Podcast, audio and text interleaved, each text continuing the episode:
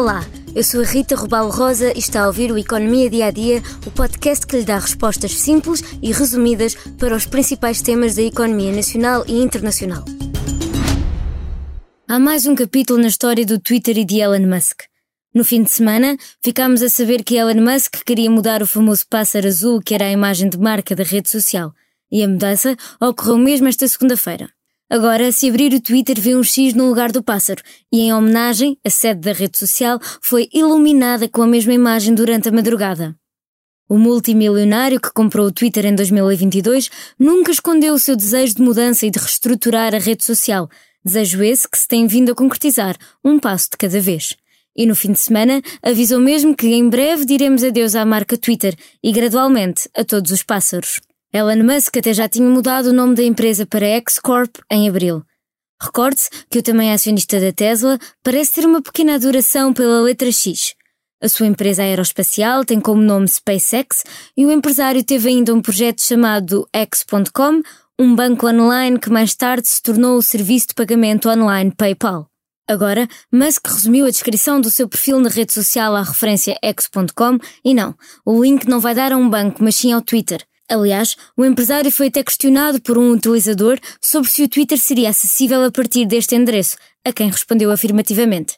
Esta é apenas a mais recente mudança na rede social e nem sequer foi a primeira vez que o logotipo do Twitter mudou nas mãos do multimilionário. Durante um curto período de tempo, o pássaro azul chegou a dar lugar ao símbolo da criptomoeda Dogecoin. O valor do criptoativo disparou, assim como as críticas ao dono da rede social. Antes, o empresário já tinha imposto limites à leitura de publicações por cada utilizador e ainda a necessidade de pagar para ter o selo azul das contas verificadas. A decisão de cobrar pelas contas verificadas foi particularmente criticada por aumentar o risco de que contas de entidades públicas possam ser imitadas por utilizadores que decidam pagar a mensalidade cobrada pelo Twitter. O risco de exposição da rede social à propaganda e à desinformação também tem suscitado críticas.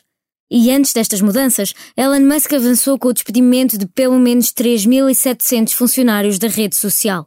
Tudo isto culminou na perda de metade das receitas de publicidade desde que foi comprada a rede social por Musk, disse o próprio recentemente.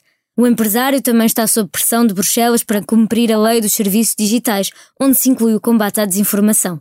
Previamente, o dono do Twitter tinha abandonado o que até então era apenas um código de conduta, mas a partir de 25 de agosto será mesmo obrigatório será um problema a resolver por Linda Iacarino, a presidente executiva do Twitter desde junho.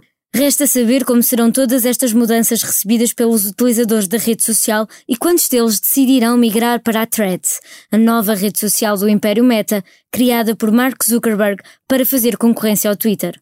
Este episódio do Economia Dia a Dia fica por aqui, mas antes da despedida, convido a ouvir o mais recente episódio do Mundo a seus pés, com os jornalistas Pedro Cordeiro e Helder Gomes, que analisam o resultado das eleições legislativas em Espanha. Obrigada por estar desse lado. Se tem questões ou dúvidas que gostaria de ver explicadas no Economia Dia a Dia, envie um e-mail para rrrosa.expresso.empresa.pt. Voltamos amanhã com mais novidades económicas.